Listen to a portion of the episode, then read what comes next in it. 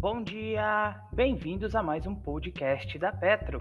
Hoje, dia 30 do 9, começaremos a nossa quarta-feira com o Radar da Petro e as notícias mais relevantes da Bolsa de Valores brasileira diariamente para você. Petrobras. A companhia, em conformidade com o comunicado divulgado no início de agosto, que decorria sobre arrendamento do terminal de regasificação de gás natural liquefeito na Bahia, afirmou abdicar a totalidade das capacidades de entrada dos pontos de recebimento de São Sebastião do Passé e de São Francisco do Conde por todo o período do arrendamento. O terminal dispõe de gasoduto de 45 quilômetros de extensão e diâmetro de 28 polegadas interligados a São Francisco do Conde e a São Sebastião do Passé.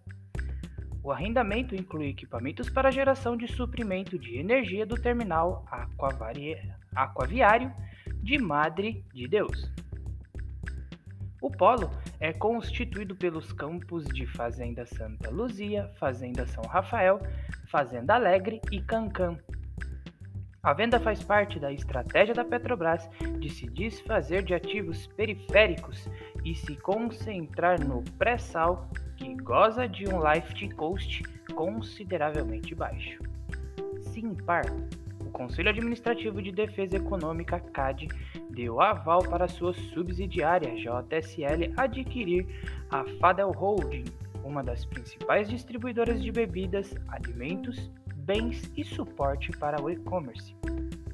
Gerdau, veículos de investimento da Dynamo reduziram sua posição na companhia de equivalente a 4,78% do total das ações preferenciais.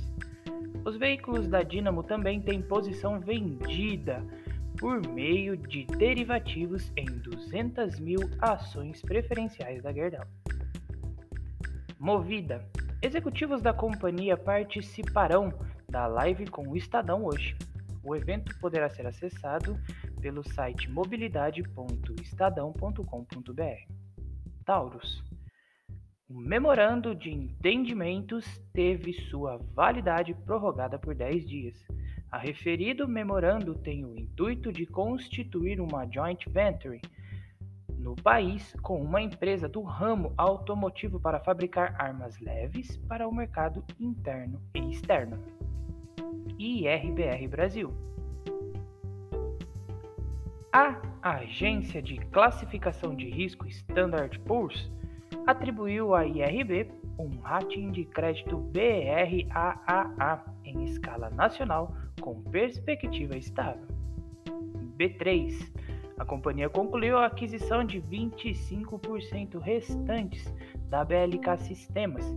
Com a transação, a B3 passa a deter a totalidade do capital social da BLK. A BLK é líder em algoritmos financeiros e especializada em trading de alta frequência. O radar da Petro não constitui recomendação de compra nem de venda das empresas contempladas, apenas visa abordar as notícias mais recentes das empresas da Bolsa Brasileira. E a opinião dos analistas da Petro, ela é expressa e exclusiva através de relatórios.